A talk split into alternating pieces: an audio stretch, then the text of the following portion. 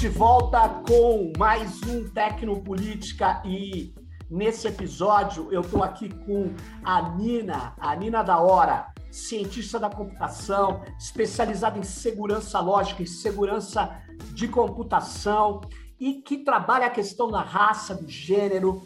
É, enfim, ela tem um podcast sensacional, o Ogunhê, e eu queria falar que o tema da nossa conversa é: será que nós conseguimos usar efetivamente tecnologias de aprendizado de máquina, de inteligência artificial, para além do mercado, em favor efetivamente dos movimentos sociais, das comunidades tradicionais, enfim. Com a palavra Nina da Hora. Diga aí, Nina, é possível tudo isso? Ótimo questionamento, Sérgio. Obrigada aí pelo convite para o bate-papo. É, eu, eu acredito muito, sim, nessa possibilidade, mas eu, eu vejo que a gente vai ter que ter uma construção ou uma reconstrução anterior aí de conseguir trazer essas tecnologias para o lado mais acessível, ah, para trazer essas ferramentas, as construções delas, para um lado mais acessível, mais é, com um olhar um pouco menos de lucro é, monetário e um olhar mais colaborativo. Então, acho que tem esse trabalho anterior de, por exemplo, as próprias tecnologias de reconhecimento facial, da qual eu defendo no momento. No momento, a minha defesa é do banimento. Porque banimento. eu realmente não. Isso. Eu não consigo visualizar a nossa sociedade lidando com isso agora por conta da, né, por, por razões é, evidentes aí de, de como que está sendo criada a tecnologia. Agora, ela é, poderia ser uma tecnologia utilizada para você resgatar pessoas desaparecidas ou para você procurar crianças desaparecidas por muito tempo, né? Pelo, pelo, pela estratégia de, que a tecnologia permite você remontar é, rostos também. Só que para a gente chegar numa construção dessa, a gente precisaria estar tá repensando os resultados negativos da tecnologia. Porque uhum. se a uhum. gente criar e colocar ela nesse, nesse radar novo, a gente vai estar tá legitimando os resultados negativos que a tecnologia está trazendo para a gente. Então, reconhecimento facial, eu deixo, eu vou colocá-la fora desse, desse lugar de que pode ser repensado. Aliás, Gina, deixa, de, de, deixa eu interromper você para lembrar uma questão, não sei se todo mundo que está nos ouvindo é, sabe que a, a, a CUFA, né, recentemente, ela tinha utilizado tecnologias de reconhecimento facial, de biometria, né, para cadastrar pessoas para ser atendidas por, por atividades de solidariedade que ela desempenhava. E você no Twitter, e, enfim, você alertou, falou: isso aí é um uso indevido, não é um uso recomendado, porque é, né, uma série de, de fatos negativos podem acontecer. E foi muito legal que o seu alerta surtiu efeito, né? Eles recuaram, né? Eles pararam de, de é, coletar biometria, mas eu até escrevi depois, falei assim, pô, mas o que leva uma entidade a usar uma tecnologia tão perversa hoje, né? A própria prefeitura de São Francisco, no final de 2019, antes da pandemia, ela considerou essa tecnologia extremamente perigosa para grupos fragilizados, né? Para segmentos que já são, é, vamos dizer assim, perseguidos pelos aparatos né, da, do Estado e essas tecnologias elas viraram uma, uma febre, né? Você vê governadores no Brasil comprando câmeras, sistemas de reconhecimento.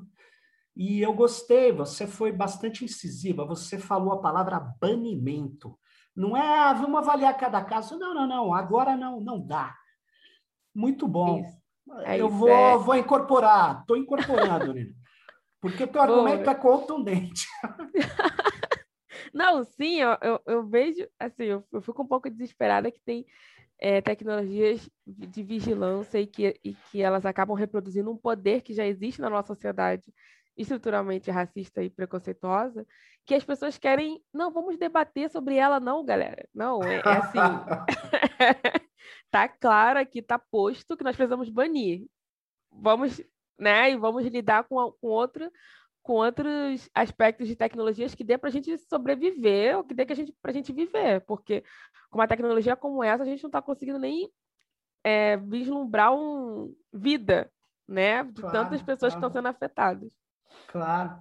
E, vou, e, e quais outros aspectos, é, voltando à questão inicial, Nina, que a gente, sei lá, a gente poderia vislumbrar como úteis para as comunidades, para as pessoas que têm uma história de ser vítimas, né? Por exemplo, do racismo, do desemprego, do subemprego, da precarização ou do desprezo, né?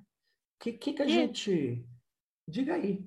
Nossa, tem, tem uns exemplos até recentes assim de manifestações, por exemplo. É, como que você hoje consegue pedir ajuda quando você está sendo preso injustamente?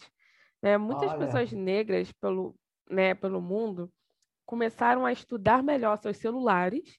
O celular hoje né, é, um, é uma ferramenta de sobrevivência quando a gente está em situações assim. Porque você pode ligar e começar a filmar e aquilo virar uma prova que, que absorva, né, que prove a sua inocência, uhum. pode te uhum. salvar da morte, pode te salvar de sequestro, etc. E o que, que as pessoas negras começaram a fazer? Para elas conseguirem ter a sua liberdade de manifestação, é, em aplicativo, em celulares como iPhone e no Android também dá para você fazer isso.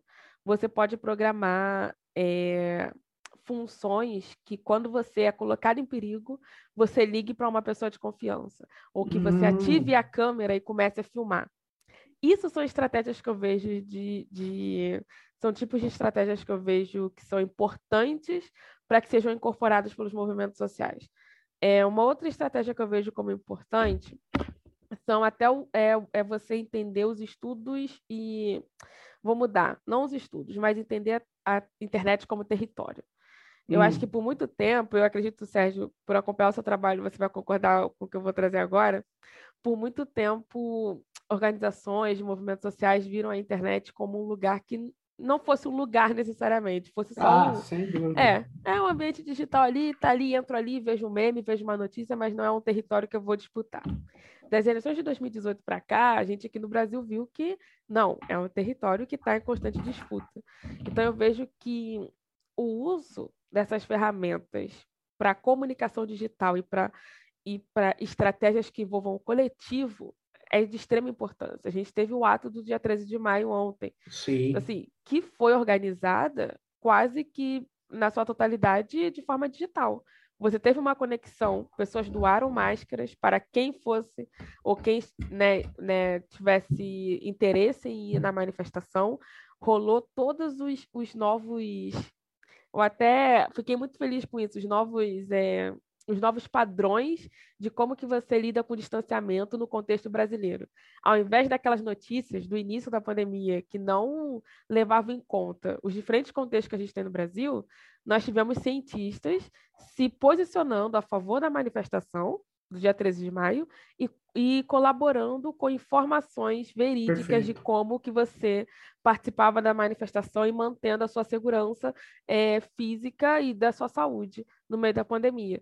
Então eu vejo que está muito atrelado à comunicação digital, está muito atrelado a, a uso efetivo para estratégias de sobrevivência dessa rede.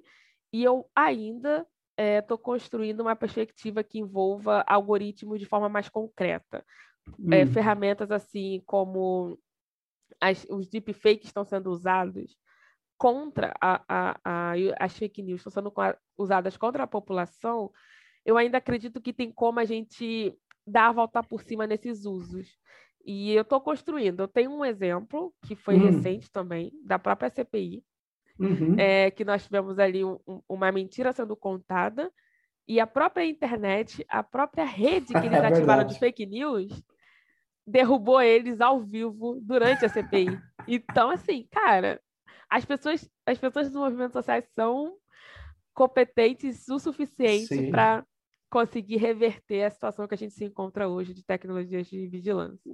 É, isso, isso é verdade. Tem, tem um, uma, uma crescente preocupação e ação efetiva.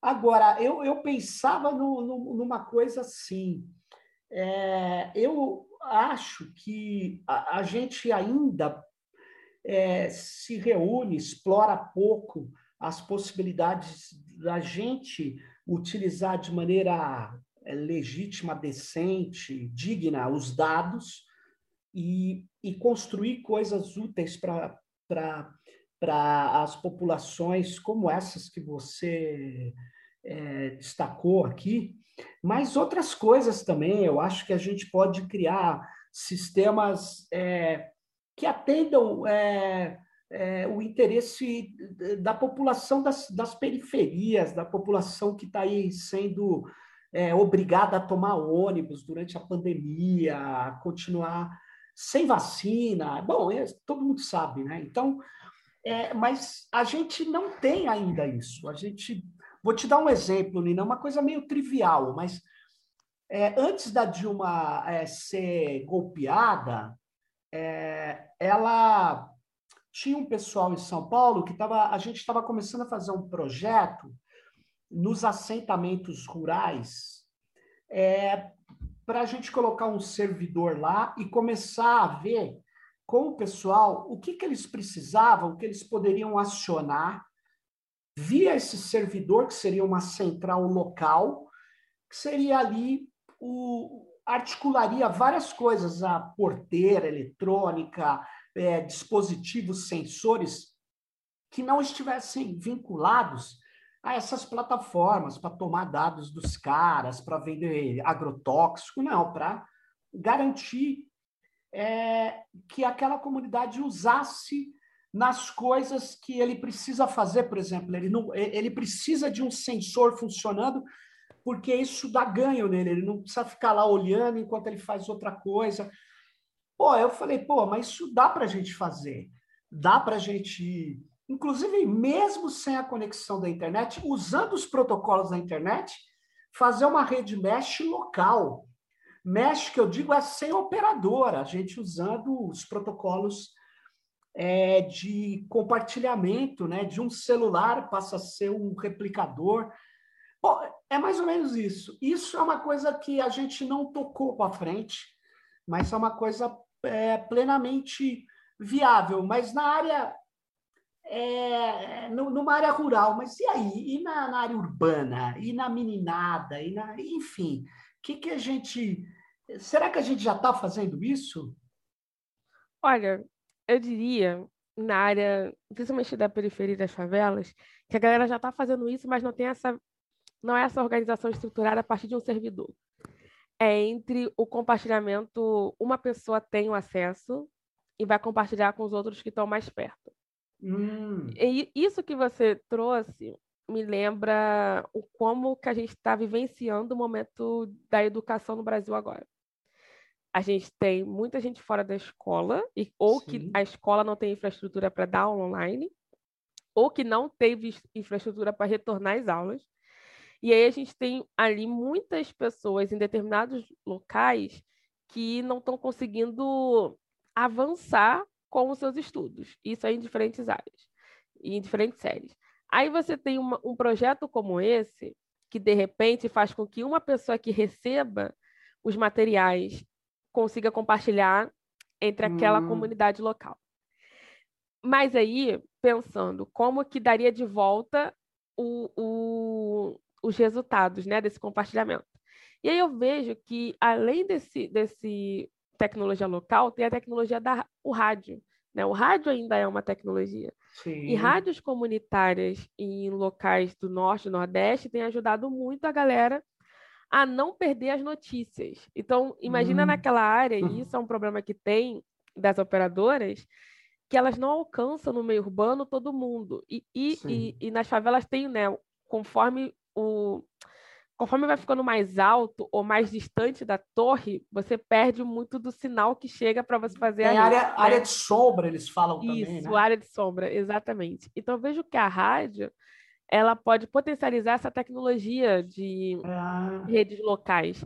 Porque aí o que não está chegando pela rede vai chegar pelas rádios comunitárias. E essas rádios comunitárias elas vão transmitir o conhecimento. Então, os professores vão estar tá ali como se eu estivesse ouvindo um podcast, e eu uso a rede local para enviar os resultados para esses professores através de uma única, duas, ou enfim, poucas pessoas que podem ter esse acesso limitado e que ficam responsáveis só por essa sensacional por esse, esse, envio. Então eu fiquei pensando muito que isso é uma possibilidade, né? E, e não seria caro de, não.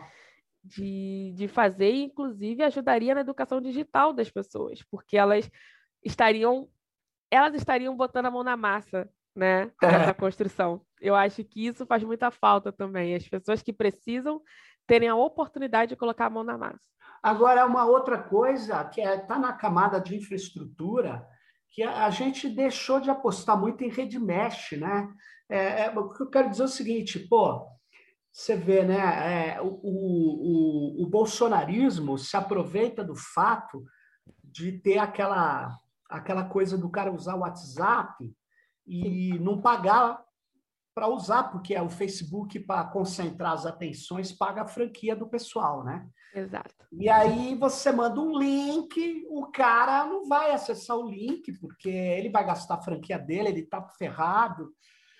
Aí, olha só, pô, numa comunidade, numa área grande, você colocando, mesmo que você não use o mesh via celular, que eu quero dizer de replicação, você espalha os roteadores ali e as pessoas conseguem falar entre si, entre quem está naquela área, sem usar a operadora de telecom.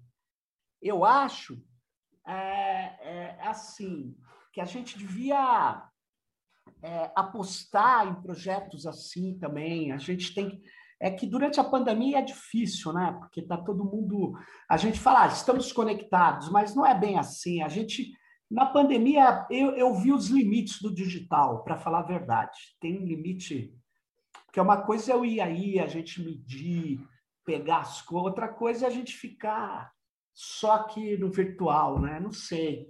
Mas eu aposto muito em redes mesh. Acho que a gente tinha que ter projetos, apoiar em assentamentos, em comunidades urbanas, rurais, em, e, e uma outra coisa, Nina, eu acho assim, quando é, outras visões passarem a colaborar na construção de soluções tecnológicas, as soluções tecnológicas vão mudar muito. Eu acredito nisso. Porque... Não, eu... Diga, diga. Não, eu acredito também isso que você falou da rede mesh. Eu fiquei pensando também. Agora a gente é, teve que mudar meio que os aplicativos que a gente comenta, né, e que a gente usa para se comunicar. É, muita gente não está usando só o WhatsApp. E eu acho que essas redes também protegeriam a longo prazo determinadas estratégias e informações que a gente precisa estar tá trocando, hum. regionalmente falando, para conseguir combater fake news dessas redes. Né? E algo que eu vi que talvez seja uma tecnologia extremamente importante envolve a segurança digital. É, eu tive a oportunidade de conversar com pessoas fora do meu eixo Rio-São Paulo sobre isso, e hum. eles estavam falando, Nina, a gente não usa Gmail, a gente, a gente usa Proton e-mail, a gente usa outras, outros servidores de e-mail. Só que a gente tem dificuldade de fazer com que todo mundo use isso. É. Qual é a estratégia? E, e aí eu acho que isso acaba vindo para um lado, né? Que aí a gente está passando solução, mas qual seria a estratégia para levar as pessoas para essa solução? Né? Qual seria o exato? Qual seria o caminho para a gente tirar essa imagem de, de que tecnologia não é importante e trabalhar igualmente? É engraçado que hoje eu conversei isso com, com uma colega, com uma amiga. Como que a gente faz para que as pessoas entendam que é urgente também se apropriar de estratégias tecnológicas. Então, chamar para perto cientistas, galera Sim. da computação, desenvolvedores, e juntar isso com as urgências que a gente já conhece básicas, fome, pobreza, educação, porque quando a gente entender que não estão no mesmo lugar, mas que um é urgente a curto prazo e o outro nós estamos trabalhando há muito tempo aí, a gente não vai desmerecer e, e vamos ficar reféns de uma, claro. de uma vigilância e de um poder, que foi o que aconteceu em 2018 com a gente, porque a, nós não sabíamos como que tecnologias a gente usaria contrárias a isso. Eu até falei que agora a gente estava prestando muita atenção em redes sociais como Twitter e TikTok e, e Instagram, etc., mas que nós deveríamos prestar atenção nos vídeos fakes, né, nos deepfakes, que estão sendo usados para entretenimento. Isso. Quando tecnologia é usada para entretenimento, gente, são testes. são é. testes que a gente faz para saber a aderência do público. É Se eu tenho uma aderência boa, então eu vou puxar essa estratégia para algo muito mais efetivo e talvez perigoso. E aí eu é, sabe por quê, Nina? Porque eu porque no, no, no caso do, dos absurdos que o país está vivendo, é, a, o, o presidente Bolsonaro disse assim: Eu nunca falei que era uma gripezinha. Pô, eu tenho no meu computador um monte de vídeo que não é deepfake, com ele falando que era uma gripezinha. Ah, eu nunca, nunca falei que não tinha que comprar vacina. Pelo amor de Deus. O cara fez campanha, falava que virava jacaré. Então, de fato, me preocupa muito, porque como o próprio Bolsonaro será usado contra as mentiras do Bolsonaro, ele mesmo se desmente, eu acho que esse pessoal dele vai querer usar deepfake para fazer é o mesmo efeito com outros que não, não participaram disso e não falaram isso, né? Então a gente precisa ter um, coisas capazes de é, rastrear isso, talvez.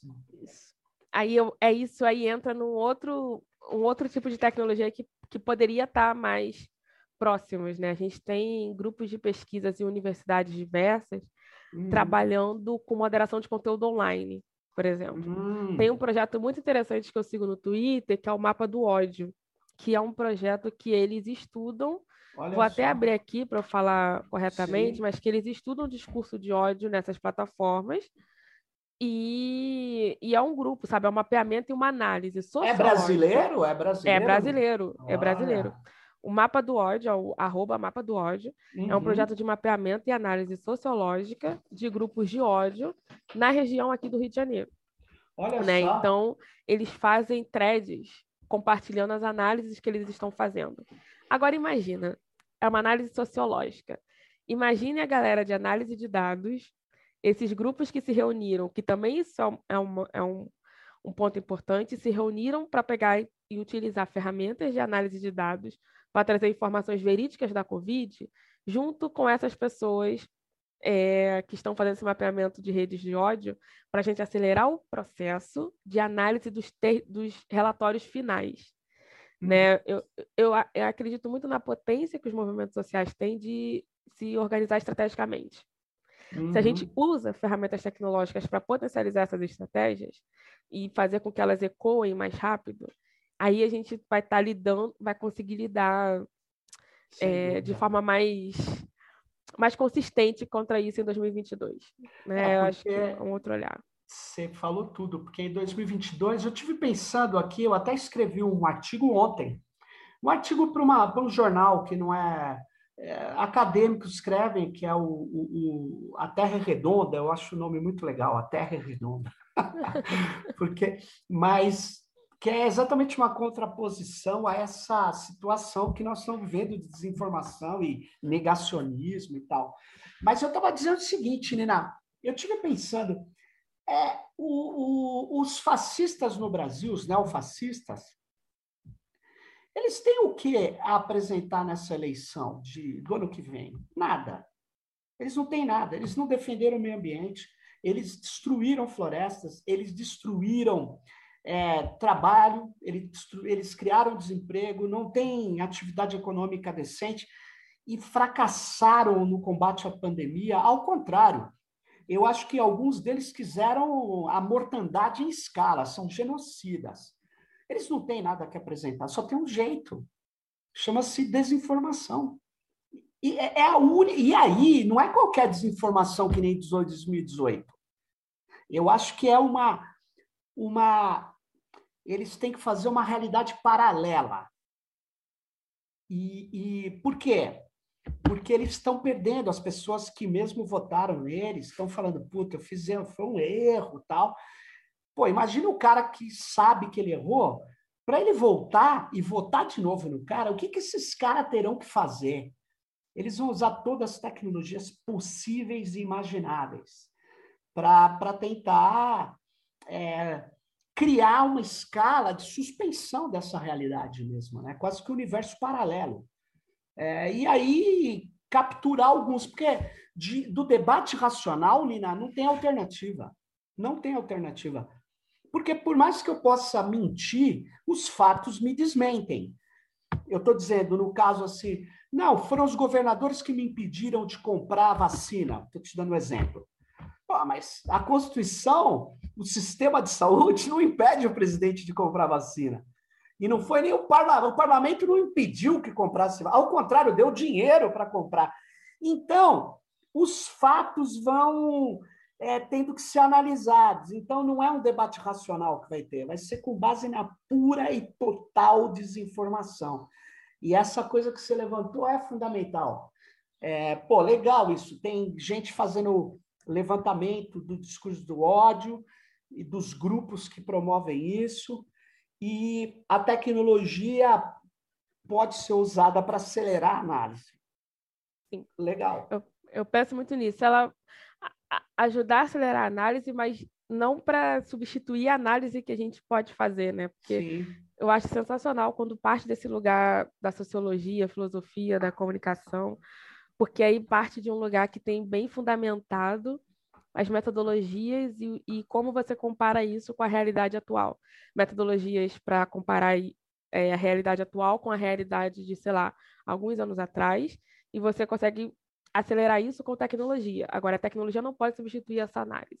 Não. Então, assim, eu acho que aí tem uma outra diferença do, do, de organizações e, e movimentos sociais, que é você ter um olhar menos enviesado é, para a tecnologia e um olhar mais inclusivo. Até um exemplo né, de ferramentas open source, de código aberto, é, eu penso que futuramente as pessoas falam de cidades inteligentes. Eu é. tenho alguns, algumas coisas ainda criticando né, esse termo, mas eu vejo que a gente pensar códigos abertos entre estados, códigos abertos no sentido de códigos de, de o que deu certo e o que deu errado isso está aberto entre os estados, entre os governos dos estados, para que a gente consiga acelerar de forma mais é, coletiva, que de fato viria um governo colaborativo.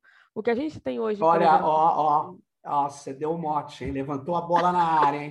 Levantei aí. Aí, ó, governo colaborativo. Gostei é isso. Disso. É... Vou até anotar aqui, ó. É, continua, essa ideia, continua. porque esse, a gente tem ali Ceará, Santa Catarina e tal, lugares que começaram a usar reconhecimento facial na segurança pública. É, eu continuo sendo contra o banimento, porque eu acho que.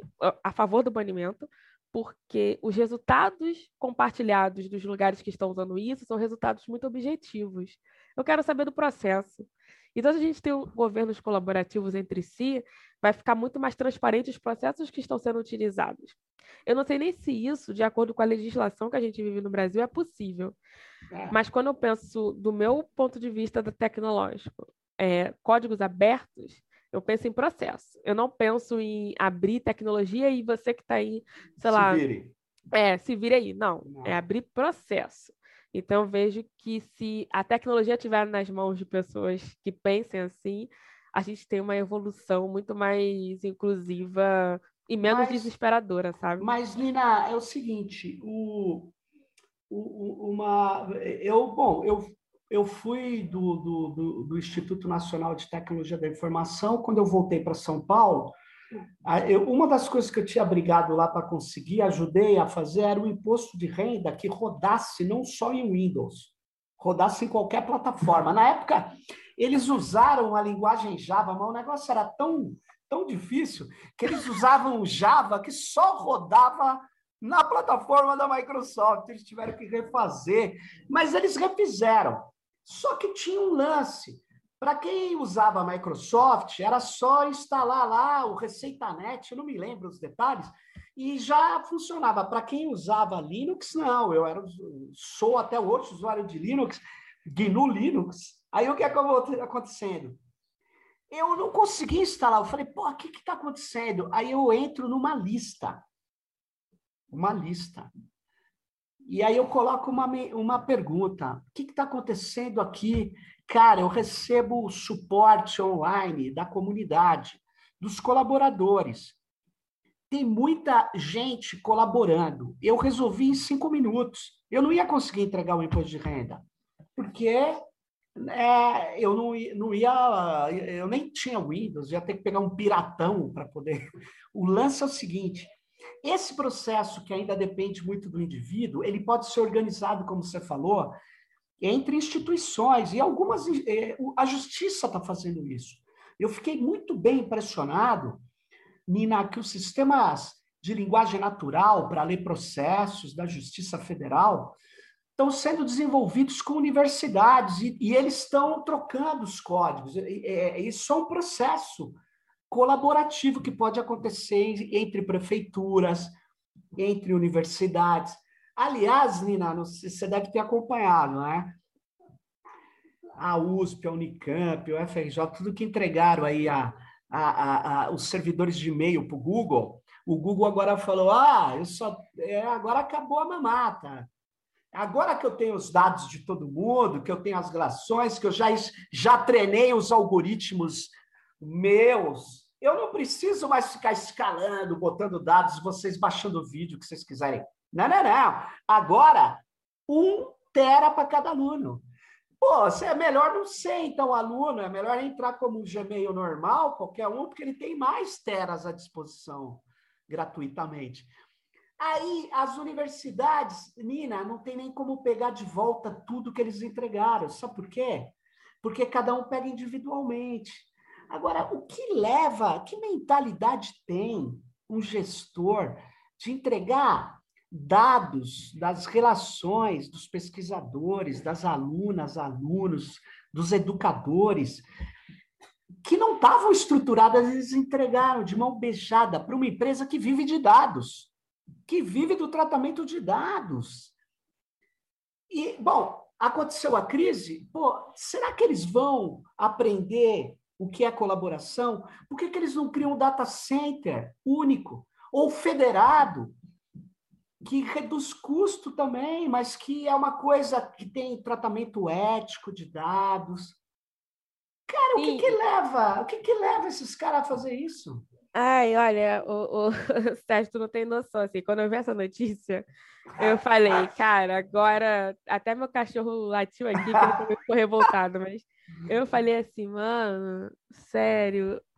A galera, a gente da, da informática, quando começaram a usar algumas ferramentas no online, a gente questionou nossa coordenação. A gente falou assim, pô, ó, tá tendo vazamento aqui, vocês vão usar essa ferramenta? Aí eles responderam pra gente. E agora, com essa notícia, eu fico pensando, no, dos próximos dois anos, quais ferramentas o Google vai lançar com base no que ela aprendeu. No que ela aprendeu para as universidades, né? Porque tem muitas parcerias que a gente não, não é nem divulgada, né? Que você só fica sabendo se você for aluno daquela universidade, né? Cara, só se você ficar sabendo. Então, só se você Nina, for estudante. Ali. Quantas, quantos modelos esses caras criaram que a gente não sabe quantos experimentos que eles fizeram com os alunos, com as alunas, com a gente, com todos nós, que a gente não sabe. Porque se você, Nina, for fazer alguma coisa atualmente no Brasil que envolva pessoas ou você tem lá que passar por uma comissão de ética, pelo menos na minha universidade é assim, as pesquisas têm que passar, não só na área médica agora, você tem que passar. Eles passam por que comissão de ética? Nenhuma comissão de. O filtro deles é o, são os acionistas. Exatamente. Se estiver dando grana. Então. Mas, ô, ô, ô, Nina, você. Você acredita, pela sua experiência, pelo que você tem visto, você acredita é, que seria possível a gente ter modelos ou ter procedimentos que tornasse essas, por exemplo, esses tipos de deep learning, de redes neurais, esses tipos de redes neurais que eles tornar, se tornassem é, explicáveis, você acha que ou isso não vai ser possível mais? Ah, eu estava no mudo aqui. É um ano de quarentena e a gente é. coloca no mudo e esquece. Olha, eu acho que eu acredito que pelas pessoas que eu conheço que estão estudando explicabilidade nesse, nessa área, elas estão fazendo um esforço para deixar mais acessível esses processos de construção. Eu acho que essa, as redes neurais, machine learning, elas se tornaram populares entre, o, entre quem sabe programar e quem também se interessa por isso, mas não sabe programar, etc. Se tornaram populares em relação a tipo, você conhecer, você entender minimamente ali processos e tal mas elas não se tornaram acessíveis. Se tornar popular e se hum. tornar acessível são duas coisas diferentes. Se tornou popular porque um monte de gente quer ficar usando. Agora, uhum. acessível não é. E aí eu acredito que a explicabilidade ela pode ajudar tanto na acessibilidade desses conceitos, mas também na implementação, sem necessariamente precisar de, de ferramentas robustas. É, uma das coisas que a Timothy, antes dela ser demitida injustamente do Google, né, abordou, foi justamente como esses modelos, eles têm, eles implicam no meio ambiente. Implicam negativamente no meio ambiente. Então, quando a gente começa a tornar mais acessível, a gente vai trazer pessoas para perto que não se interessavam antes a estudar isso, que podem ajudar a gente a questionar por que, que eu estou usando determinado hardware determinado software, sabendo que ele gera muito mais custos, é, na verdade, gera muito mais resultados negativos para a sociedade, mas eu estou usando ele porque ele é mais fácil e mais rápido. Hum. E aí eu acho que hum. quando essa, quando essa área conseguir caminhar para esse lugar, a gente vai questionar o que a gente usa hoje dizendo que é mais fácil. Uhum. E aí a uhum. gente vai questionar o poder que algumas empresas têm dentro dessas áreas.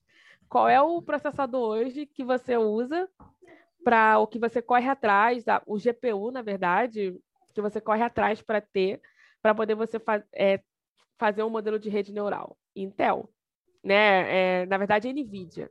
Você uhum. corre atrás da NVIDIA.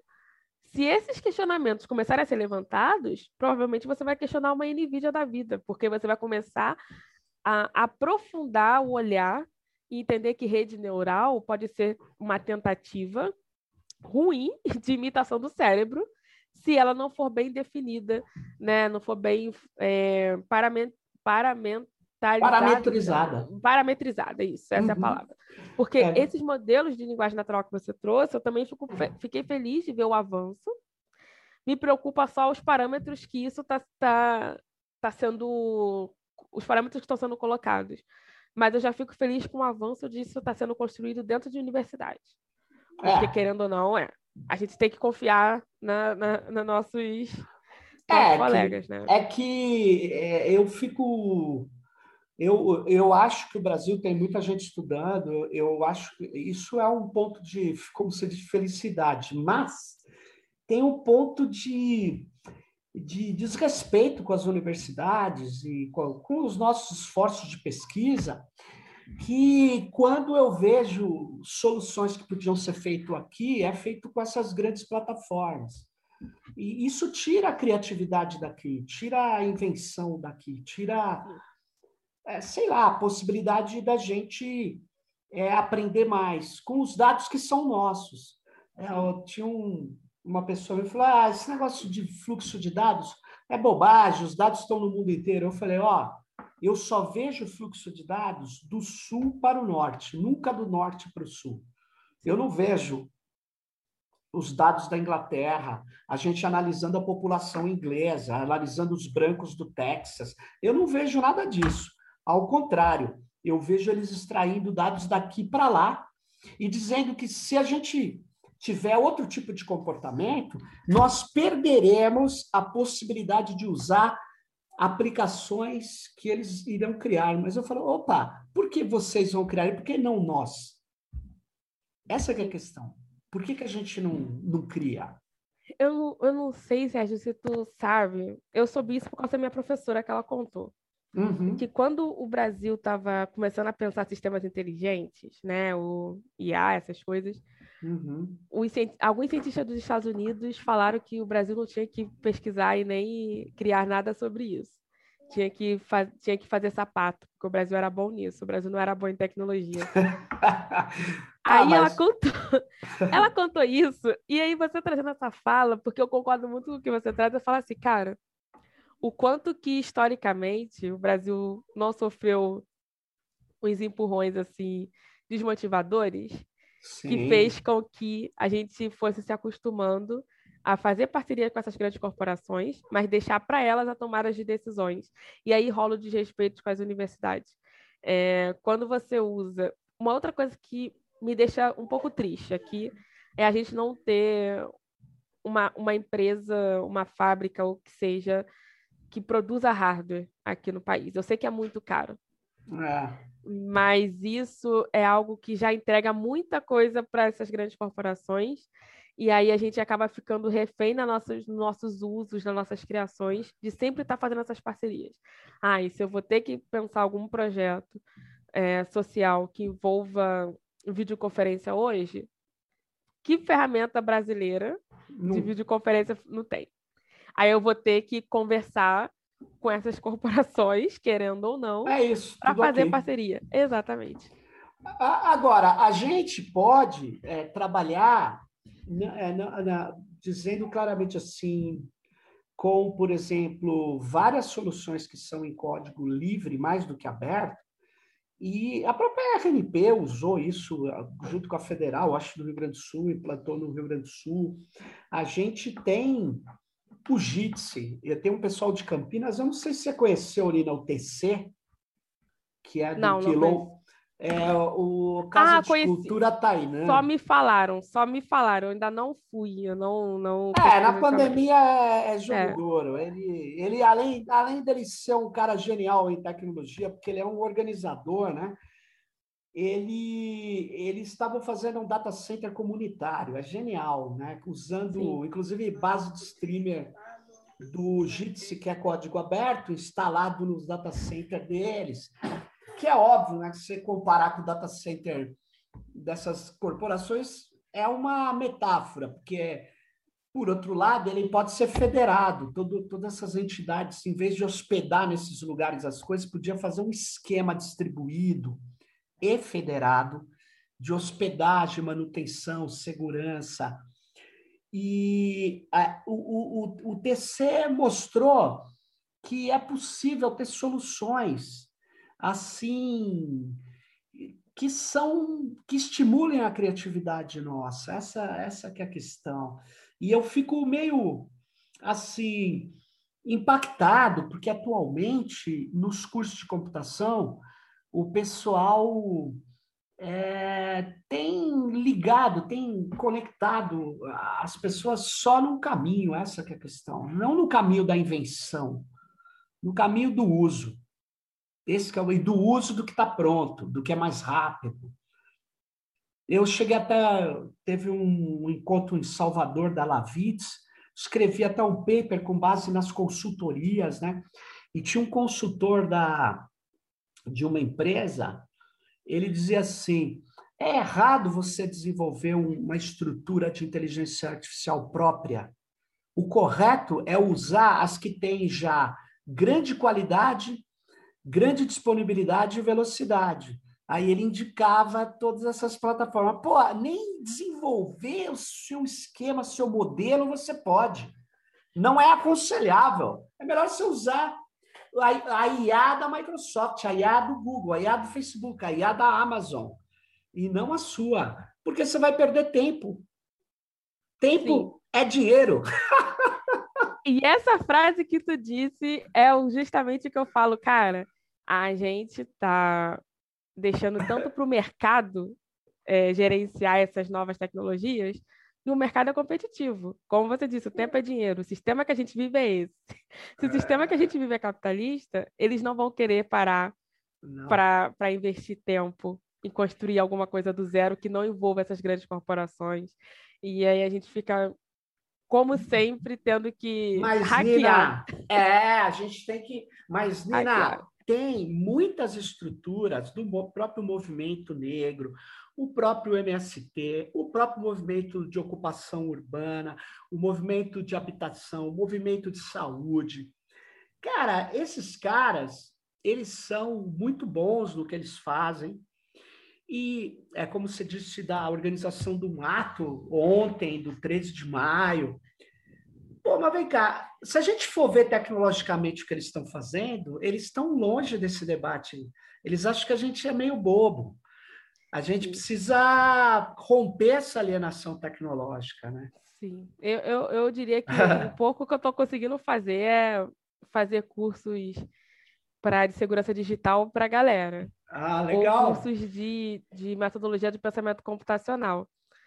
Porque eu, eu é realmente eu visualizei esse problema e falei assim, cara, é, é muito difícil. Eu falei com vários amigos, eu falei, gente, a gente precisa dentro da nossa área, se posicionar mais para essas, essas, essas, é, essas causas, porque senão vai ficar a gente falando, eles achando que a gente está falando coisa avançada demais, isso, não é, isso não é importante, o é. outro lado avançando e derrubando a gente, e a gente fica assim, cara, que loucura que a gente não consegue né, alterar isso. Eu vejo que uma das formas podem ser cursos e, e direcionamentos básicos mesmo, primeiro, mas eu vejo que falta muitas rodas de conversas ah. que misture essa galera, sabe? Eu acho que falta eventos que você vai falar de internet, mas você vai trazer uma pessoa indígena, você vai, vai trazer uma pessoa rural, que está vivendo em zona rural, uma pessoa do movimento negro, uma pessoa LGBT, e tipo assim, mistura tudo